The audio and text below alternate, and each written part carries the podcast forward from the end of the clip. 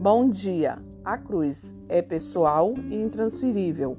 Porém, segundo os ensinamentos de Jesus Cristo, amar a Deus acima de tudo e o próximo como a si mesmo. O amor dado é amor refletido. É somente por amor que seremos beneficiados nos momentos de perdas e dificuldades que, apesar da cruz, nos trazem. Um ajudando o outro, torna-se a cruz mais suave. you